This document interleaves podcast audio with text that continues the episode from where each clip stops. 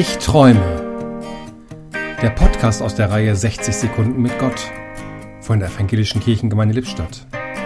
Heute mit Lilo Peters. Ein Bett im Kornfeld, das ist immer frei, denn es ist Sommer.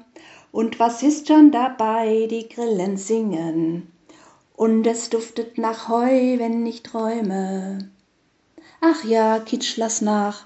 Und doch kommt mir der Sommerhit 1976 in den Sinn, wenn ich mit dem Fahrrad über die Felder fahre.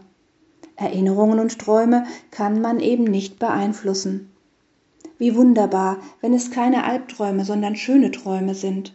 Denn bekanntlich haben Träume einen starken Einfluss auf unser Empfinden am folgenden Tag.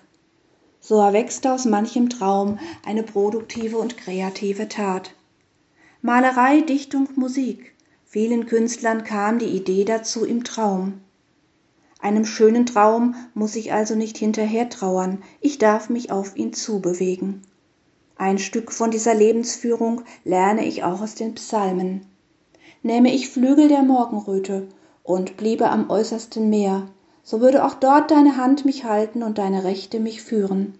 Der Traum kann Wirklichkeit werden, wenn ich mich darauf einlasse und mein Leben in Gottes Hand lege.